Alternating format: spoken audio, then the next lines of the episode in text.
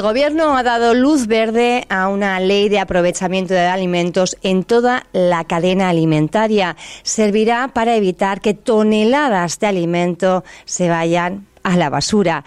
Vamos a hablar de este asunto y vamos a ver, conocer también los datos de la pobreza del informe que realizaba Cáritas Diocesana en Canarias. Eh, vamos a hablar con la eh, secretaria general de la provincia de Las Palmas, con Calla Suárez. Buenos días, Calla. Hola, buenos días. Bueno, tenemos una mesa para hablar de este asunto, pero nos vamos a centrar ahora con usted en este, en estos datos que presentaba Cáritas en Canarias sobre la situación. Eh, no sé si tienen también datos sobre Fuerteventura. Pues sí, eh, a través de las caritas parroquiales en la isla de Fuerteventura, Caritas atendió alrededor de 343 hogares. Eso tuvo un impacto en más de 1.200 personas. En Fuerteventura, el año 2021. 2021. En año 2021.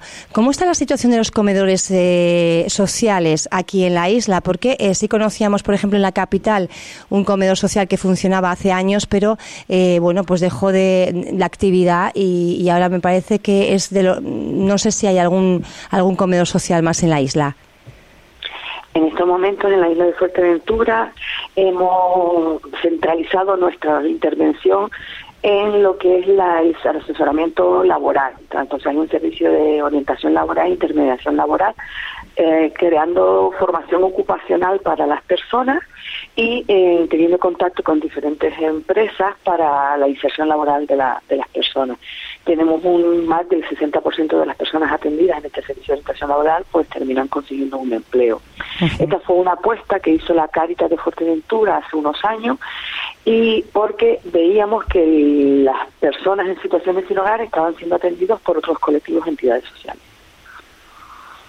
Entonces consideran que, que esa labor ya estaba cubierta, Calla.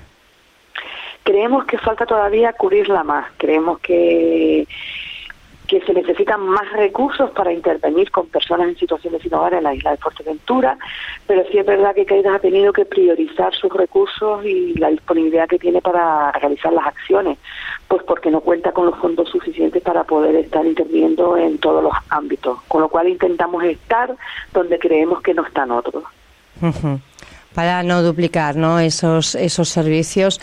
Eh, ¿Cómo ha ido, no sé si mejorando o empeorando la situación en Fuerteventura, según los datos que ustedes manejan? Habla de, de 346 hogares, unas 1.200 personas, pero es un dato de 2021. ¿Cuáles eran los datos en 2020?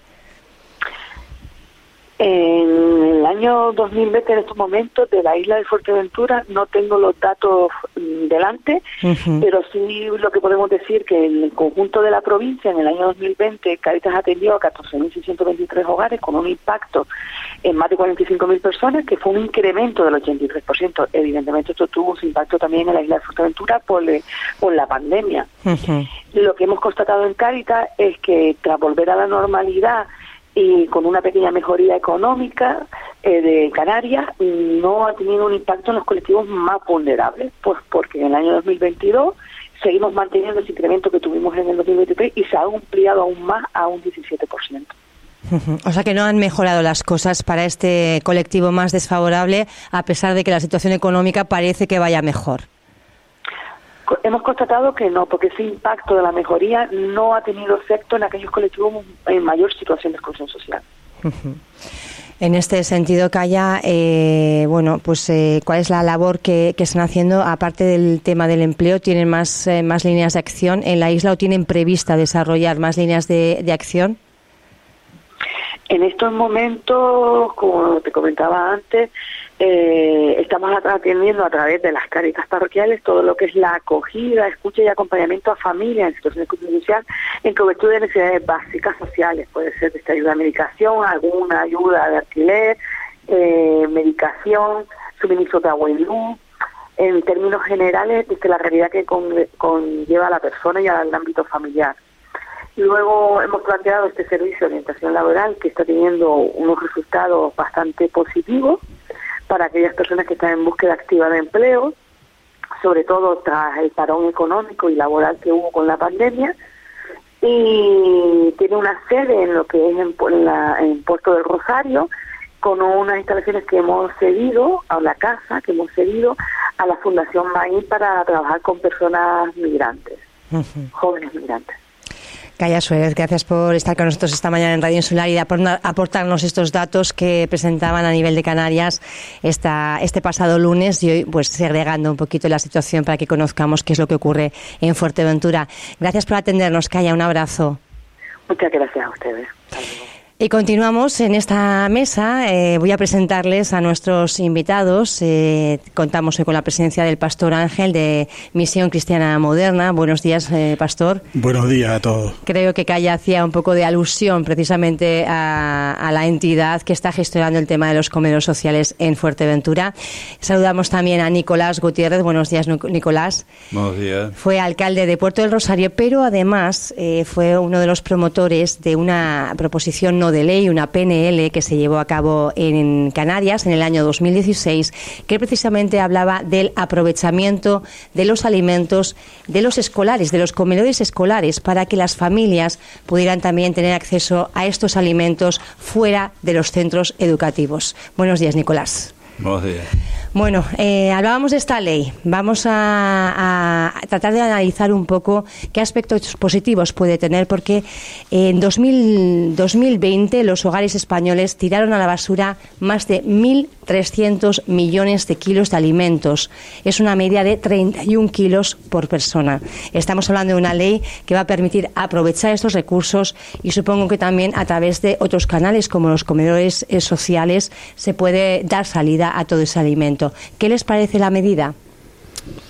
Bueno, eh, tenemos que entender que esta ley de aprovechamiento de alimentos viene como consecuencia de la, de la escasez de alimentos en el mundo. Eh, no, alimentos se llevan despilfarrando, pero vamos, eso toneladas y toneladas en toda Europa, ¿no? Pero sí es cierto que, que esta ley pues va un poco a meter a las empresas principalmente en una obligatoriedad de pues de no primero de administrar bien los recursos que tienen y de, administrar bien los alimentos, que es un bien muy escaso ahora mismo en el mundo, y segundo, poder pues contribuir y ser solidarios eh, con, con, las personas o la, sí, con las personas que padecen necesidad. Entonces a mí me parece que, que es una ley importante, ¿no? Que es apretar un poco las clavijas, pues principalmente a las empresas, ¿no? Porque había, eh, usted habla de que se han desaprovechado cantidades ingentes de, de, alimento.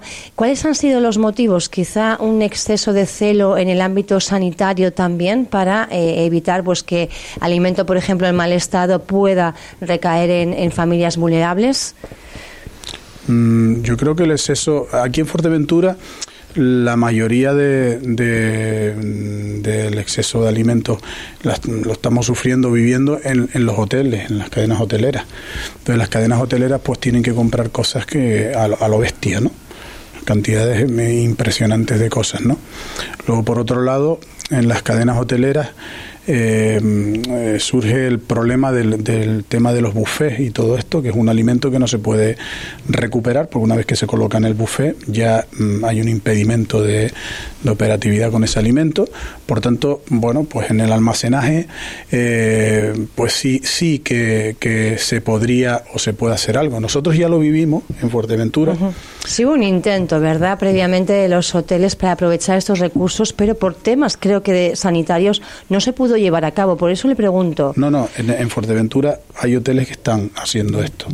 Eh, por ejemplo, el Barceló, hasta hace, antes de la pandemia, estaba colaborando no solo con la comida de Caritas en Puerto de Rosario, sino que luego ya siguió con nosotros, como Caritas, pues, como lo dejó, pues siguió con nosotros y, y, colaboró. El problema, el, lo que sucedió eh, con los hoteles en el tema de la pandemia, que es lo que yo creo que va a suceder ahora, es que, claro, ellos van a alargar los alimentos mm, visto una semana vista. Y, estamos otra vez en el mismo problema con que de distribución de los alimentos aquí en la isla. Cuando hablamos la otra vez que, que pues eh, se echaban a perder me parece que eran 20 toneladas de alimentos eh, aquí en Puerto Rosario hace un tiempito atrás se echaron a perder precisamente porque porque pues porque los alimentos cuando llegan aquí a Fuerteventura a, a las entidades que estamos aquí tenemos apenas cuatro meses para distribuir distribuirlos, ¿no? Entonces, pues movilizar a toda la gente necesitada para que para reciban esos alimentos. Y en el, cuando la pandemia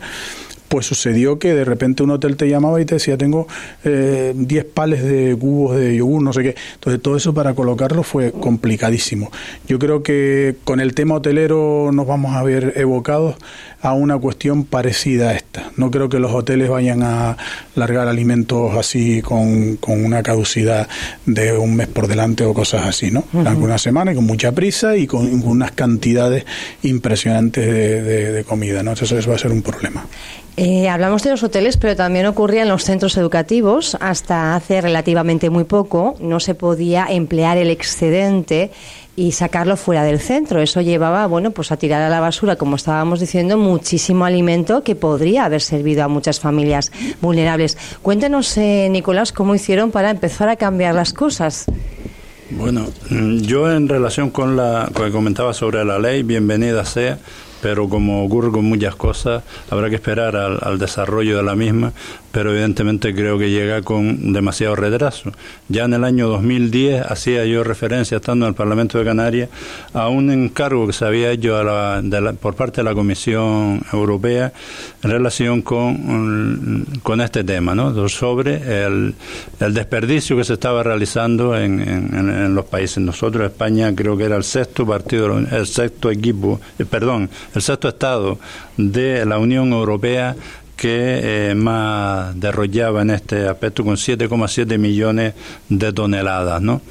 Eh, bien, bienvenida sea la ley, pero repito que eh, ya desde el año 2010 la Comisión Europea había mandatado a todos los países comunitarios para que empezasen a trabajar este, este tema. Es cierto que en el año 2000 16 creo que era, ¿no? El 13. Eh, en el, yo presenté esta iniciativa en el 2013, ah. en, el, en mayo de 2013, y fue debatida casi un año después, en, en, el 4 del 2014, en abril del 2014. Esto habla un poco también, y aunque no tenga nada que ver, de... Eh, lo lento que son, lo lentas que son las cosas en, en este caso en el Parlamento de Canarias, cuando casi después de un año se presentaba, se podía debatir esta, esta proposición no de ley. Desgraciadamente, eh, esta proposición la, presenté yo a instancia de un centro educativo de Fuerteventura, del CEO, CEO Portocabras y de su AMPA, que se pusieron en contacto conmigo y me mandaron un, escrito en el cual decían que eh, los comedores escolar, pues mucha de la comida no sobra porque eso sí, tuve que demostrarlo y tuve que hablarlo mucho cuando se presentó esta moción, esta moción, eh, esta PNL, perdón, eh, no eran sobras, son excedentes que quedan en las bandejas, que quedan, hablamos de fruta, hablamos de yogur, hablamos de pan, hablamos de, eh, de, bandejas enteras de ensalada o de filetes de pescado, de filetes de, ternera o lo que fuese, ¿no? Que, que, no se han tocado y no se han distribuido. Todo eso se tenía que tirar desgraciadamente. Los centros educativos detectan eso y se ponen en contacto, en este caso el CEO Puerto Cabras conmigo. Yo redacto la, la proposición no de ley y simplemente lo que se pedía es una cuestión, que se cambiase una instrucción que, eh, que se mantenía entre sanidad y educación por el cual no se podía sacar comida de los centros educativos no se podía utilizar. Dice exactamente, las comidas o productos tanto elaborados en el propio centro como suministrados por empresas no podrán ser objeto de distribución o consumo fuera de las dependencias de las de las mismas en aplicación de normativas sanitarias. ¿no? Yo recuerdo que eh, en esa época todos los comedores escolares criaban un collino con las sobras de los de los de los comedores y esas cosas. Hasta eso se prohibió en ese momento, ¿no? No se podía utilizar nada ni para criar siquiera un animal. Con lo tal, estábamos haciendo un un, desastre eh, en una, el pérdida de toneladas de, alimentos, habiendo tanta necesidad tanto en el año 2008, 2009, 2013 cuando cuando yo presenté esta iniciativa. Desgraciadamente ayer por curiosidad estaba viendo la normativa sanitaria otra vez. Bueno, la PNL esta fue aprobada por todos los grupos, fue aprobada en comisión y se instaba a la, a la Consejería de Educación y a la Consejería de Sanidad para que eh, eliminasen este apartado y eh, armaran una organización para poder distribuir esos alimentos.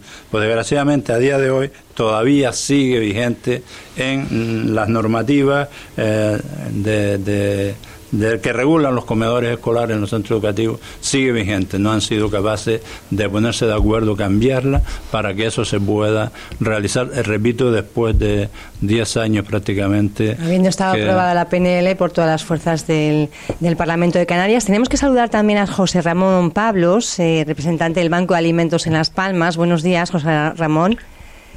Eh, buenos días. Estamos hablando de esa ley de, para el aprovechamiento de alimentos en toda la cadena alimentaria y ustedes que se dedican precisamente, bueno, que son un banco de alimentos que distribuye también alimento en Fuerteventura, incluso también a, Misión Cristiana Moderna, que tenemos aquí al, al pastor Ángel. Eh, ¿cómo, ¿Cómo valoran esta ley? Bueno, la valoramos muy positivamente porque creemos que nos va a ayudar eh, a que haya menos desperdicio y que eh, se haga un mejor reparto de, los alimentos. Pero eh, se va realmente a poder repartir mejor, porque una cosa es hacer acopio y otra cosa es lo que estamos viendo. uno de los principales problemas es el tema de la distribución de ese alimento, ¿no? Corríjanme. yo creo que sí se va a poder hacer. Yo pongo, por ejemplo, dos ejemplos que tenemos aquí eh, y llevamos tiempo haciéndolo. Eh, cuando salió la ley, la primera ley sobre el tema de desperdicios fue la francesa. Eh, Carrefour se rige por la ley francesa. nosotros desde hace años todos los alimentos en los centros de Carrefour aquí en la isla diariamente al cierre tenemos asignadas unas entidades que van recogen esos alimentos y al día siguiente, o bien si son comedores sociales, los utilizan para eh, la comida, o bien eh, se distribuyen a las familias. Y otro ejemplo que tenemos es, a nosotros nos costó muchísimo el conseguir el, registro sanitario, pero nosotros aquí en Gran Canaria tenemos ahora mismo, creo que son 10 hoteles, eh, que empezamos antes de la pandemia y lo que hacen, yo oía ahora al compañero hablando del tema de los hoteles. Bueno, nosotros eh, aquí desde hace, ya digo, varios años, el sistema que tenemos es bastante sencillo. Todos esos alimentos que se eh, condimentan en cocina y no salen expuestos eh, a los comedores, ellos les entregamos tarrinas, los congelan ya una vez preparados y los etiquetan exactamente igual que se puede encontrar uno en una gran superficie alimentos eh, preparados y nos lo congelan. Y nosotros con un furgón de congelación semanalmente vamos al hotel, recogemos esos alimentos y los entregamos o bien a comedores sociales o a entidades de reparto pequeñas que sobre la marcha pueden distribuirlo a las familias. Eh, esto me supongo que ahora con la nueva ley se tiene que potenciar bastante más. Si hasta ahora estábamos trabajando con 10 hoteles, bueno, pues puede que a partir de que entre en vigor la ley trabajemos con muchos más. Y de la misma forma que trabajamos con Carrefour, se podrá hacer con otras cadenas, se podrá recoger y algunas cosas tendremos que hacer para mejorar la distribución, pero yo creo que vamos a salir beneficiados tanto las familias necesitadas como las entidades que nos dedicamos a ayudar. Está aquí, yo sé que no le está viendo ahora mismo José Ramón, pero está el pastor Ángel asintiendo. Eh, no sé si se ha utilizado ese sistema que utilizan en Las Palmas. De momento en Fuerteventura, no sé si, se lo están haciendo así o, lo hacen de otra manera. Sí, eh, como digo, el, tema de durante el periodo de la pandemia fue todo un poco estrombófico, ¿no? Entonces había que, que, solucionarlo de una manera pues un poco extraña. Pero efectivamente la trazabilidad, que es de lo que está hablando aquí eh, el compañero, pues es precisamente el, la situación, el, gran, el gran escollo, ¿no?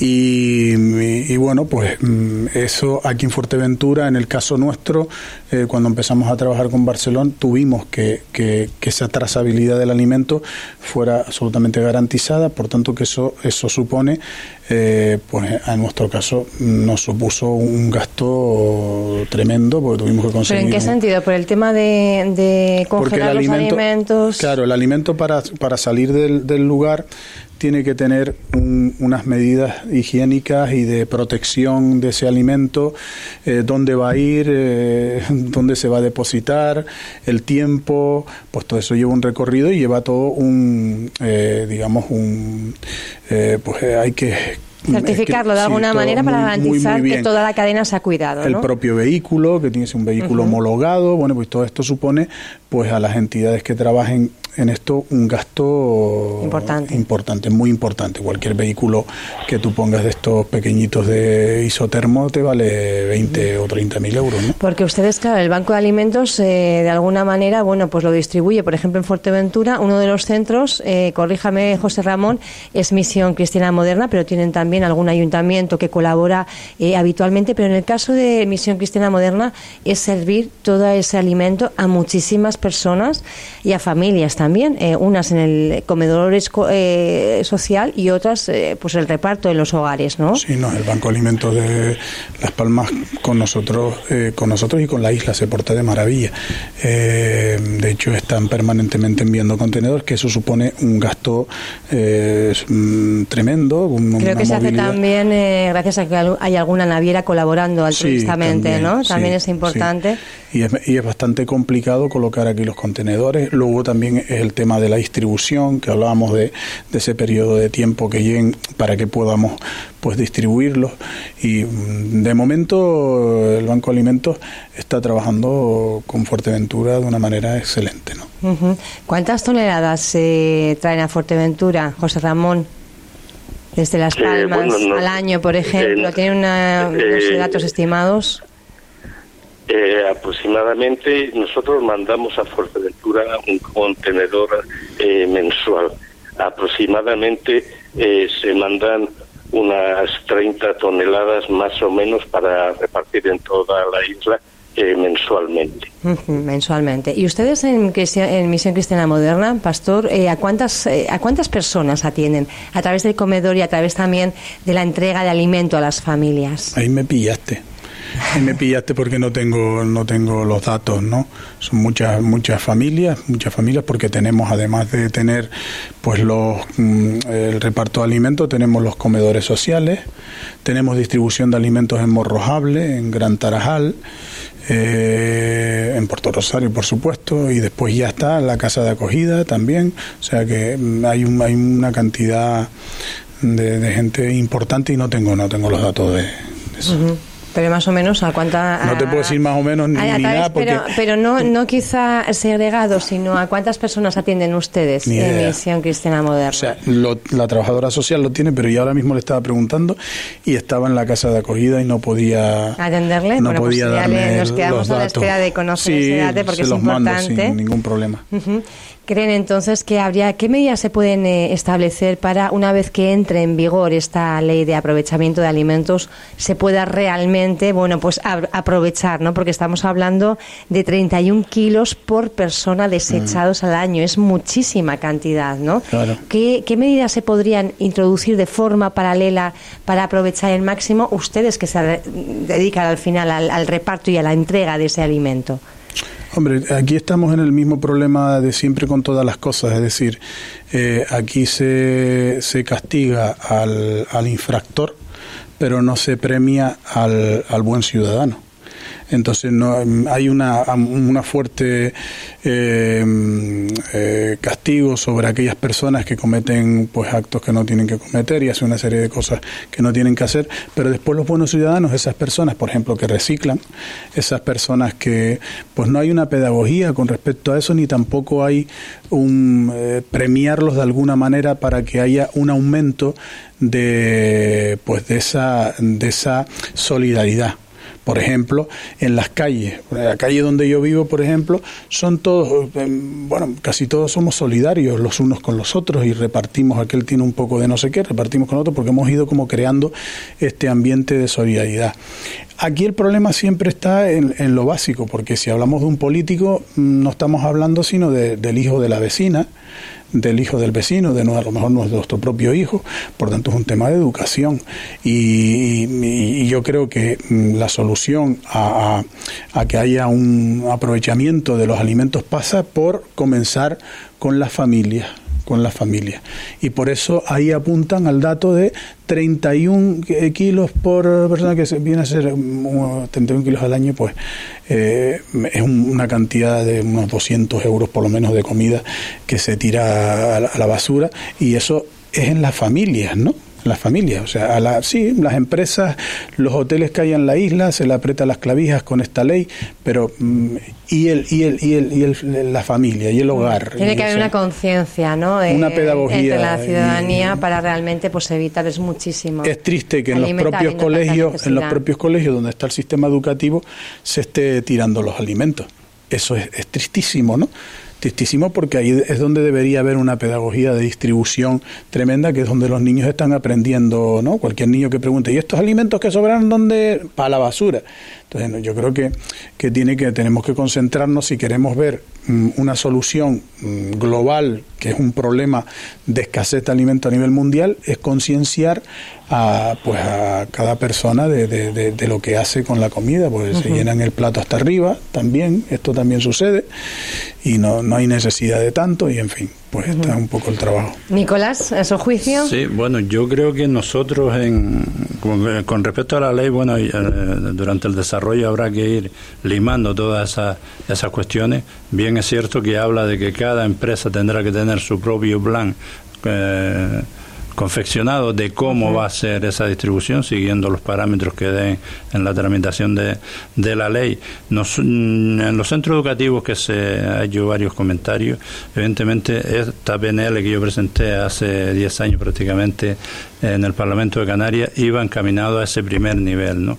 Eh, los, los, centros educativos conocen los problemas que tienen las familias, conocen los problemas que tienen los niños. Se había detectado que había niños que la única comida que hacían era el almuerzo porque se le daba en el centro educativo. Pero no solo eso, sino que el resto, los hermanos mayores o, o los padres, estaban en esa necesidad. Igual que estaba el niño que está escolarizado, estaban los hermanos mayores o los hermanos que no estaban escolarizados y la familia. Y ahí es donde partía el espíritu solidario de la gente que me hizo a mí la propuesta del CEO Puerto Cabra, vuelvo a decirlo. ¿Qué ocurría?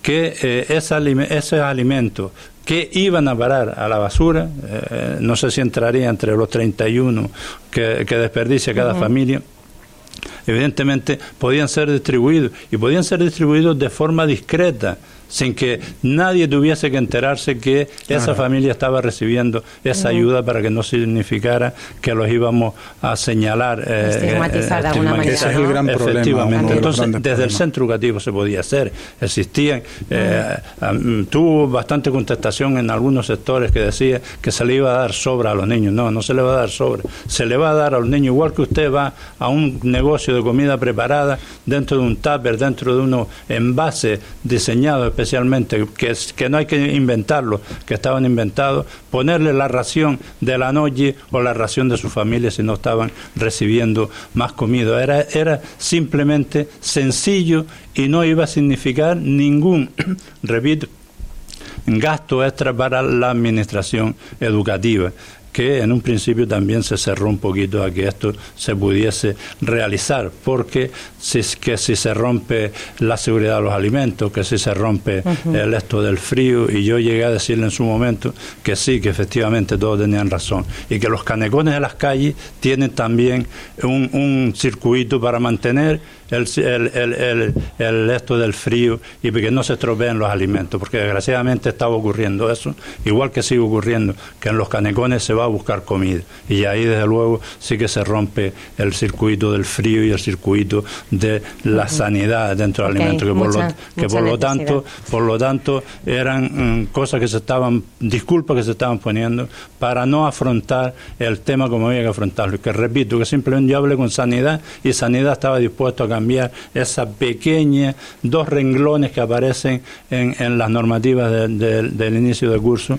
para los comedores escolares. Pero mira, desgraciadamente, a fecha de hoy sigue vigente y por lo tanto no se puede realizar eso. José Ramón Pablo, ¿quiere los datos? Sí, tengo, a ver, los datos de Misión Cristiana. Tengo aquí más de, bueno, 500 familias y luego 150... ¿En los, comedores? No, no, esto es de distribución de alimentos. Distribución. Y luego 150 eh, personas que comen desayuno, almuerzo y cena en en los comedores nuestros. Todos los días en Fuerteventura. Son datos eh, mm. bueno, pues, eh, preocupantes ¿no? En, el sentido que es muchísima la necesidad que, hay. José Ramón, eh, por su parte, como representante del Banco de Alimentos de Las Palmas, ¿algún apunte para mejorar un poco que esta ley realmente bueno, pues, sea lo más óptima posible?